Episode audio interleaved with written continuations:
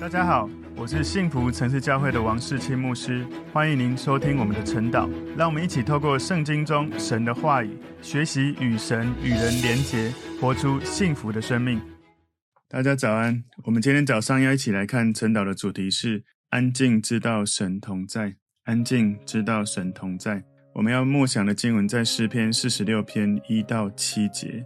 我们一起来祷告，主耶稣，我们谢谢你。透过今天的诗篇，帮助我们学习，能够亲近神，以至于感受到我们进到神你的城里，让我们的心中感受到安稳平静，能够胜过一切外在的困难与患难。让我们能够在亲近你的时候，安静知道神你掌权，你同在。感谢耶稣，求主带领以下的时间，奉耶稣基督的名祷告，阿门。好，我们今天的主题是。安静知道神同在，默想的经文在诗篇四十六篇一到七节。神是我们的避难所，是我们的力量，是我们在患难中随时的帮助。所以地虽改变，山虽摇动到海心，其中的水虽喷轰翻腾，山虽因海涨而颤抖，我们也不害怕。有一道河，这河的分叉使神的城欢喜，这城就是至高者居住的圣所。神在其中，城必不动摇。到天一亮，神必帮助这城。外邦喧嚷，列国动摇。神发声，地变融化。万军之耶和华与我们同在。雅各的神是我们的避难所。好，所以稍微介绍一下这个诗篇哦。这个诗篇，他一开始他写可拉后裔的诗歌，交与灵长，调用女音。只是看中文不太容易能够。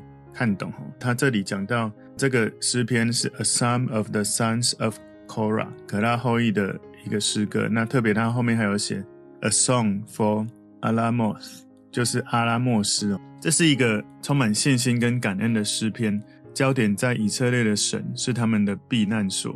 这是在诗篇第四十六篇一到三节讲到神是百姓的避难所，四到七节在讲神的城，也就是神居住的圣所。然后第八到第十一节在讲神的拯救是他们的平安，有可能这个诗篇的背景可能是在西西家这个王在位的期间，以色列受到西拿基利的入侵，在列王记下十八到十九章里面可以去看哦。这个诗篇有一点感觉像是在遥望着诗篇的下一篇四十七篇神作王的歌，最后指向耶稣基督在千禧年的掌权。这里调用女音，可能是指女高音的意思，所以这是一个颂赞的诗篇哦。以圣城耶路撒冷是称颂的一个对象，用这个圣城耶路撒冷为称颂的对象来间接赞美神，所以也有一个称呼叫做西安歌。所以这首诗篇它的主题跟四十七、四十八篇都是赞美西安荣美的诗篇，在告诉人神的确与人同在。所以这个诗篇。有可能的哈，他最后的这个英文，他写 A Song for 阿拉莫斯哈，这个有可能在讲一首关于阿拉莫斯的颂歌，也有可能是指一群女孩子歌唱的一个合唱团。那另外有一个可能，这里阿拉莫斯可能是指高音的弦乐器。其实，在历代志上也有出现这个阿拉莫斯这个字哈，在历代志上十五章二十节里面，他说派撒迦利亚、亚薛、四米拉莫。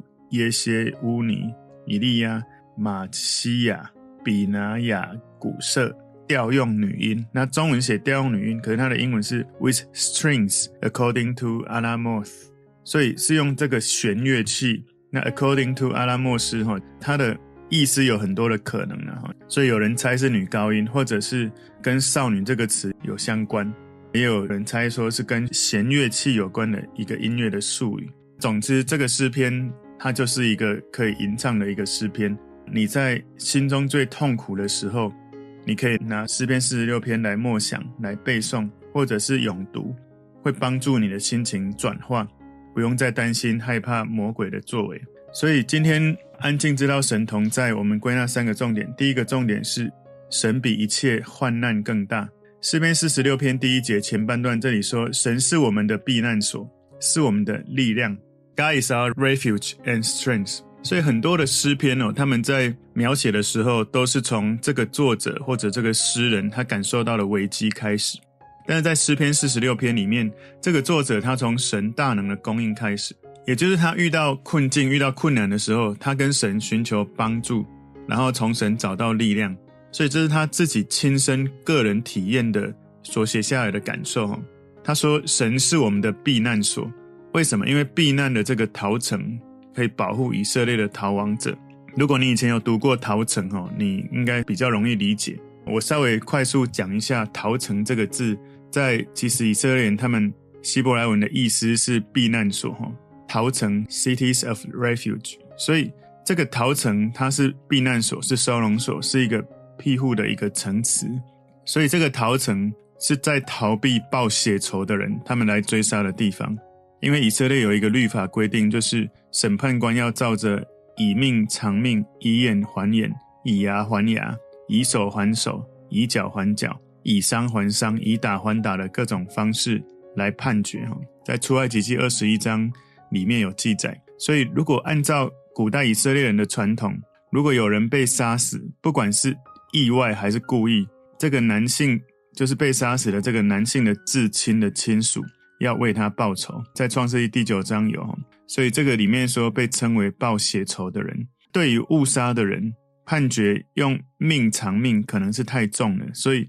他们有一个庇护的制度出现，所以旧约的律法规定，存心杀人的不可以到祭坛寻求庇护，但是无意之间错杀的哈，无意杀人的可以在祭坛寻求庇护。在出埃及记二十一章有记载，因为这个祭坛离家里很远，不适合长久住在那里，所以造成这个误杀的人被报血仇的人杀死，所以神就吩咐摩西进迦南地之后设立逃城。让误杀的人可以逃到那里，可以做一个逃避报仇的人的城。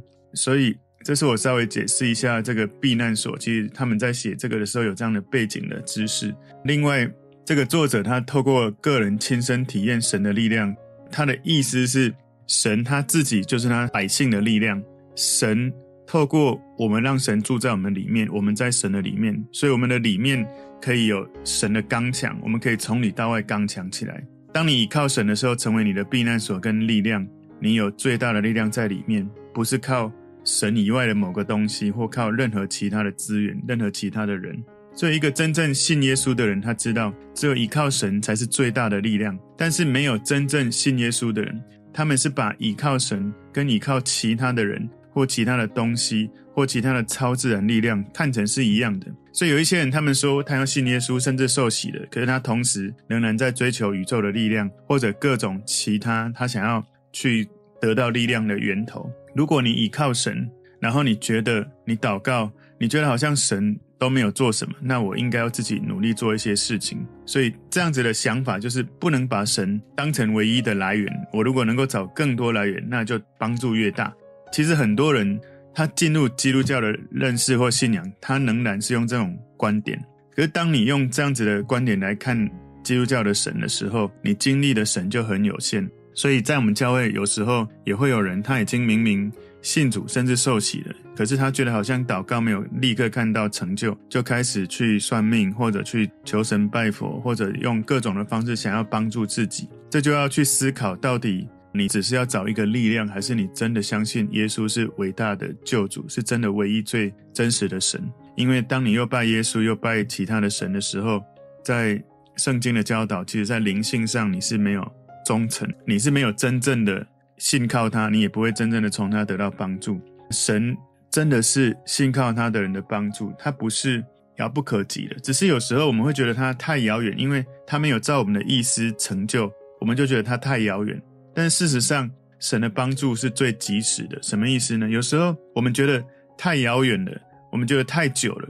可是有时候神可能让你觉得他太遥远，或者是太久，可能是因为你所期待的这件事需要时间。有时候是你需要花时间去操练、去培养，你才会生出那样的生命。就好像果树上的果子，它不会一种到土里。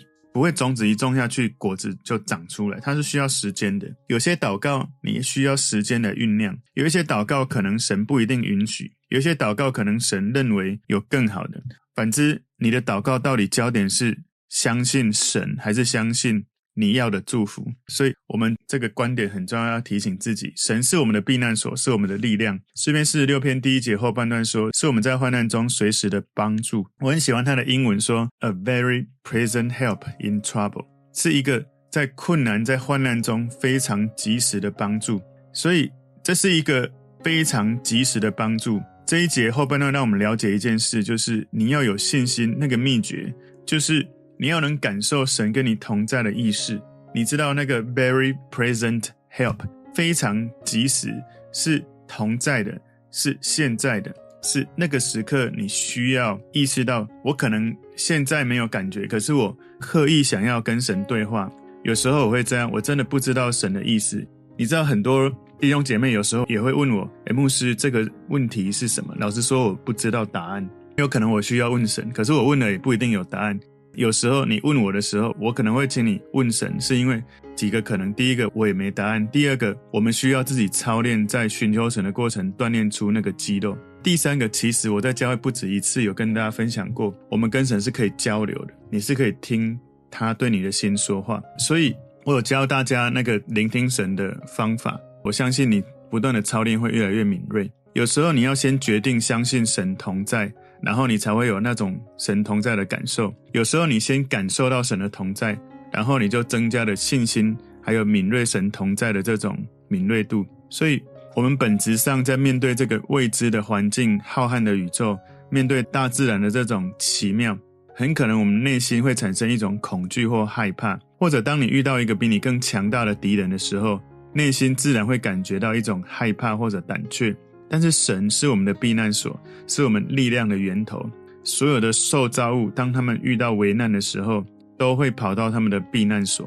诗篇四十六篇第二节这里说：“所以地虽改变，山虽摇动到海心，其中的水虽喷轰翻腾，山虽因海涨而颤抖，我们也不害怕。”这里后面写一个细拉。也就是我们需要安静一下，我给大家安静二十秒，再一次反复想一下这一节经文，默想这个画面。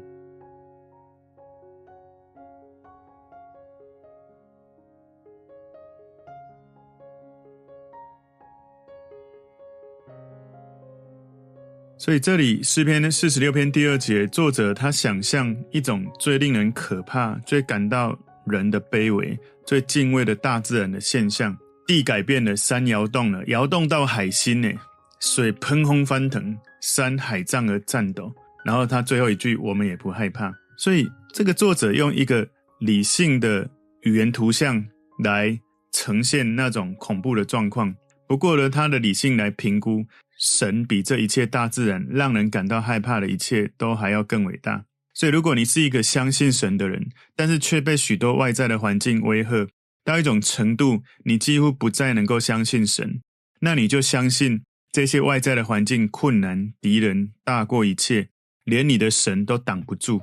你知道吗？这是一个我们要内心去深深去思考的问题。有时候外在的困难大到一种程度，你根本不想来找神，或者你感觉神离你太远。这个意思是什么？外在的这一切比你的神更大。但是这一节经文提醒我们一件事：这个诗篇的作者，他用尽所有最能够描述最可怕的画面。这个最可怕的一切不会让他害怕，关键是因为它里面有神。想象一下哦，我们的台湾面临有史以来疫情最严重的状态了。当然，我说的有史是我们活着可能可以经历的。昨天呢，我们一天有一万七千零八十五人确诊 COVID-19。身为人，我们或多或少可能都会担心害怕，这是正常的。不过，我们要学习这个诗人。如果这个疫情就像是诗篇四十六篇二到三节描述的，地改变了，山摇动到海心，水翻腾，你可以想象一下，那就像是海啸。山摇动到海的心脏已经摇动了，这个摇动下去，大海一定会产生海啸。我们都看过日本海啸那种恐怖的状态。你知道海啸的力量大到一种程度，会摇动山，山被这个海。冲击到会颤抖。说实在的，不可能不害怕，但要怎么让自己不害怕？这个诗篇作者一句话就是回到神面前。我不知道你们还记不记得一两个月前地震的时候，是最近应该摇的体感最强烈的时候。那个一开始摇的越来越大力的时候，我心里真的很害怕。然后我就想着，我跟我最重要的家人在一起，我有神跟我在一起，我开始用我的内心的情感跟理性开始对准神。无论如何，我想到我最爱的神跟最爱的人都跟我在一起，我相信神的掌权，然后心里就渐渐有平安。我就嘴巴一直不断的祷告，在神的面前，好像那个平安会越来越晕开的感觉。这个诗篇的作者，他应用信心的一种逻辑推论：如果神是他百姓真正的避难所、百姓的逃城、百姓的力量跟帮助，那么在最大的危机里面，尽管地虽改变，山虽摇动到海心，那用信心上逻辑的推论，人是没有恐惧的理由的。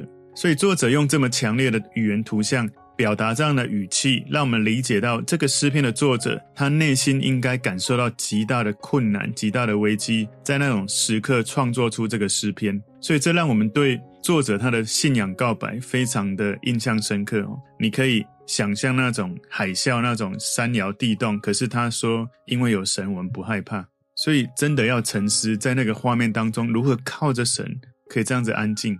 这个诗篇里面，他的思想里面非常的伟大。不管是诗人在他当时那个时代，也是在我们这个时代，我们都值得可以停下来，好好的沉思默想，带出一种力量。所以这一节经文后面写细拉，我们能不能在读经灵修的时候，有时候可以停下来默想神的伟大、神的力量，跟这些外在的力量比较，我们是不是能够靠着神得到安静？有时候我们面临重大的危难试炼，我们要学习安静在神的面前来细拉一下，哈来。安静来默想一下，我们常常都太匆忙、太害怕、太惊吓、太恐惧，以至于我们全身颤抖，包括我们的手、我们的声音都颤抖。我们无法跟上神的 tempo、神的旋律、神的节奏。这个时候，我们需要停下来，求神帮助我们调整我们的心弦，能够对准神的心弦，在任何的时刻，用属神的信心，可以唱出倚靠神的诗歌。所以这是第一个重点哦。今天的主题：安静，知道神同在。第一个重点是神比一切患难更大。第二个重点，神供应人平安。诗篇四十六篇第四节，这里讲到说，有一道河，这河的分叉使神的城欢喜。There is a river whose streams shall make glad the city of God。所以这个诗篇的作者哦，他描绘一个水流丰富、一个丰满的水流，源源不断的供应耶路撒冷的一个河水。请注意这个意象哦，这个意象，这个画面非常的重要。我曾经去过耶路撒冷，在那里待了十三天。实际上，在耶路撒冷并没有这样子充满水源的河流，其实只有几条小溪。而且现在我们去看很多的河流哈，那个里面都几乎没有水。不过呢，这个启示性的话语给了这个诗篇的作者，神感动他，知道有一天会有一个强大的水流会从圣殿流出来。如果你看以西结书四十七章十二节，这里说，在河这边跟那边的岸上，必生长各类的树木，其果可做食物，叶子不枯干，果子不断绝，每月必结新果子，因为这水是从圣所流出来的。树上的果子必做食物，叶子乃为治病。另外，在启示录二十二章里面，我这个礼拜主日。在带大家祷告会的时候，神也给我领受这一节经文，启示录二十二章一到二节说：“天使又指示我在城内街道当中一道生命水的河，明亮如水晶，从神和羔羊的宝座流出来。在河这边与那边有生命树，结十二样果子，每月都结果子。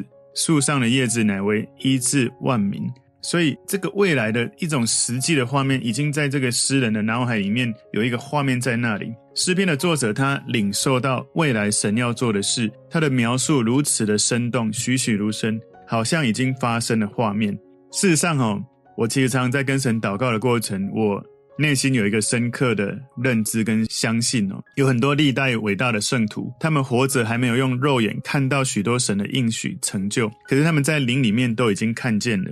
身为活在这个地球上的人，我们有时候会觉得好可惜，这些圣徒没有看到神的应许成就，没有肉眼看到。但是以身为活在永恒的人，我刚刚讲的是活在地球上的人，我会觉得可惜哦，用肉眼看。可是以身为活在永恒的人，我们会明白这些历代圣徒，他们也许没有用肉眼看到应许，可是他们在灵里面早就看到。我举个例子哈，像司提反，他在被石头打死之前，他看见了异象。使徒行传七章五十五节说，但斯提反被圣灵充满，定睛望天，看见神的荣耀，又看见耶稣站在神的右边，就说：“我看见天开了，人子站在神的右边。”当然，不只是斯提反，保罗也是常常看到神给他的异象。特别是保罗不是肉身跟过耶稣，可是他在灵里面却被耶稣门训到如此的深切。所以你知道，这个诗篇的作者在描述耶路撒冷这个河。这河的分叉使神的城欢喜，神的城是耶路撒冷哦。所以这个有名的城跟河，你如果想到历史当中各种有名的城，几乎都有伴随着有大河流过。举例来说，埃及的尼罗河，然后伦敦的泰晤士河，巴黎的塞纳河，纽约的哈德逊河，上海的长江，台北的基隆河。耶路撒冷它在历史的名城里面是最独特的一个有名的城，因为它没有大河，只有细小的小河。所以我们要从默想神的角度来看，从神的角度来说，水会让人聚集很多的时候，像一个海洋，会令人生畏，哈，会有一点畏惧，会感觉到会威胁生命。可是当我们想到一个河流的时候，是一个赋予生命的河流、河川。所以所有属于神的城市，会因为这个圣殿流出来的水感到快乐、幸福，感到平安跟喜乐。所以这个经文在诗篇四十六篇的。第四节里面说，使神的城欢喜，所以住在神的城里面的人会感到滋润跟幸福，因为所有在城市里面那些枯干的心灵会经历这个生命的活水，再一次活过来，梦想可以被恢复，生命可以得医治，力量可以被复原。属神的城市流出来的水流会让。很多的生命得到滋润，这个河会分流出来，滋润到更多的地区。好像创世纪第二章第十到十四节，它有记载，有四道水流分流出来，哈，这是在伊甸园的水流，从属神的城市流出来的水流，会让人家感觉到平安跟公义。在以赛亚书四十八章十八节里面说：“圣愿你速来听我的命令，你的平安就如河水，你的公义就如海浪。”最后我要再描述，就是属神的城市，它流出来的水流会让人感受到安全感。因为当敌人来攻击的时候，我们有一个护城河，那个护城河可以抵挡敌人攻入这个神的城。所以神的城很显然在讲的是耶路撒冷。这个耶路撒冷这个城是至高者居住的圣所。神的城这个词，我们要联想它最完美的一个城市，就是新耶路撒冷城。启示录二十一章二节说：“我又看见圣城新耶路撒冷由神那里从天而降，预备好了，就如新妇装饰整齐，等候丈夫。”诗篇四十六篇第五节前半段说：“神在其中，城必不动摇。”所以在神的城里面，所有的祝福、所有的供应，是因为神的同在。虽然诗篇四十六篇二节提到地虽改变，山虽摇动到海心，其中的水虽喷轰翻腾。山虽因海战而颤抖，我们也不害怕。为什么？因为神的同在。我们住在神的城中，我们会感觉到第五节所说的“神在其中，城必不动摇”。所以神的城的稳固，是因为我们知道神的同在，让这个城稳固。你对照第二节的“山虽摇动”跟第五节的“城必不动摇”，你会明白神的城不会被动摇的一个应许哦。跟山被摇动，这个摇动的词，同时在山这个。主体上面也同时在神的城里面，你可以知道山摇动，神的城不被摇动，不被动摇，你就可以知道一切摇动的力量都在神的手中。我们知道在地震的时候，力量也都在神的手中。我们最好的避难所就是在祷告里面进入神的同在，还有所有的患难中，我们也可以透过祷告进入神的同在，我们的心不会被摇动。在神的城中，最明显的印证，你感觉有没有进到神的城？是因为你知道你的心安静下来，你知道在神的城里面是最安稳的。如果你能够常常这样子的操练，无论在面临一种体感的害怕或者心理的害怕，你回到神的同在，回到神的城里，你的心瞬间会安静下来，你就会体会安静，知道神的同在是何等的美好。那是一种从神而来安静的力量。诗篇四十六篇五节后半段说。到天一亮，神必帮助这城，就好像夏天清晨四五点黎明的时候，黑暗逐渐的消散，这时候阳光出现的时候，所有的黑暗就都不见了。所以，当神的光在灵里面亮起来的时候，那些困境里面的黑暗就会驱散、消掉，就会消失、散掉。那些漆黑痛苦的夜晚过去之后，神应许的黎明就会到来。我去年十一月有一个早上，哈，大概五点到七点，我就录了一个缩时摄影，大概二三十秒。我等一下会放在我们的对话框，让大家来看一下那种从暗到明的这种感觉，真的是神的光一进来，黑暗真的无法待在那个地方。诗篇四十六篇第六节说：“外邦喧嚷，列国动摇，神发声，地变融化。”这个内容很有趣哦，因为如果你去看这个英文的动词哈，它是用过去式，也就是说。神在末日会审判全地，虽然这是未来要发生的事情，不过这个作者用过去式来表明一种强烈的确信，他知道这件事已经成就了。如果我们用一个时间线来思考，时间在神的手中，如果时间在神的手中，神要到未来或者到过去，都是他此时此刻可以立刻做到的事情。所以我在想，神给这个作者有一种启示性的灵。看到这件事发生了，所以他用过去式来描写。中文你看不出来哦。所以我们从一个角度来看，罪的本质是不安的。当审判来的时候，那个有罪的状态，当他要被审判的时候，他就开始喧嚷，然后列国全世界在动摇、害怕。你知道，神可以随时介入我们的生命来救援我们。我们知道，神用他的话语创造一切宇宙万物，而这里说神发声，也就是神。继续说话就可以塑造世界，他的话语可以创造世界，他的话语也可以毁灭世界。今天安静知道神同在，第三个重点，神是宇宙万物的主人。诗篇四十六篇第七节前半段说：“万军之耶和华与我们同在，The Lord of hosts is with us。”神是一切万军的统帅，他是宇宙万物的主人。这里经文说：“万军之耶和华与我们同在。”你知道？他不只是在地上百姓军队的统帅，也是天上军队所有军队的统帅。英文里面你看到 the Lord of Hosts，H O S T S，这个 Hosts 翻译成中文是万军，那其实它的意思是复数的主人，也就是一切主人的主人。The Lord 这个主 of Hosts，也就是一切主人的主人。这句话我们其实从比较接近原文的英文，看到强调神他至高无上的地位，他如此的荣耀，如此的伟大，可是他与我们同在耶。你可以想象那个无限大放到你的心里面。如果你真的常常在默想这件事，老实说，许多小事你真的比较容易过得去。可是你没有这个伟大的人放进来，许多小事在你里面都觉得好大，不舒服，很痛苦，然后被那个情绪搅在那个地方，没办法往前走。诗篇四十六篇第七节后半段，这里说雅各的神是我们的避难所，后面又讲了细拉，也就是要安静哦。所以这里雅各的神这个称号，强调神跟人之间的盟约，也强调神与我们立新约的恩典。雅各这个名字本来它是一个不好的含义，是一个欺骗者，是一个抓住的一个人。但是呢，神成为他的避难所。当他彻夜跟神摔跤之后，他的脚瘸了，可是他开始依靠神。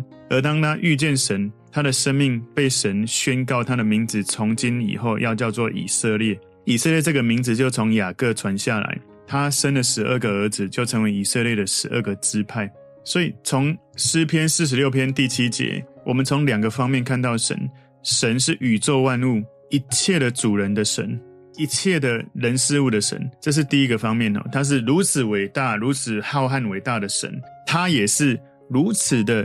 个人是我每一个个人的神，甚至你看到他连名字都写出来，是雅各的神。这个是以色列的这个先祖哈。其中我们知道，用雅各的神就是代表神是以色列的神。事实上，当你信了耶稣之后，你也领受了这个神在你生命里面从亚伯拉罕传承下来的祝福。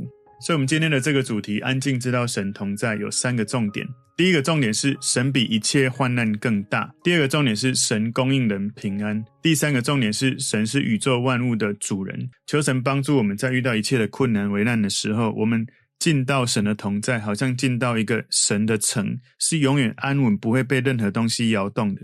让我们的心可以安静，知道神同在，我们就充满安息，充满平安，充满喜乐，充满力量。我们一起来祷告，主耶稣，我们谢谢你，透过今天你的话语。帮助我们能够学习安静，知道神你同在。无论面临外在身体的感觉或心里的感受，我们都能够因为你的同在，心里得到安息，得到力量，得到更新，得到恢复。谢谢主，求主带领我们以下的时间聆听你。奉耶稣基督的名祷告，阿门。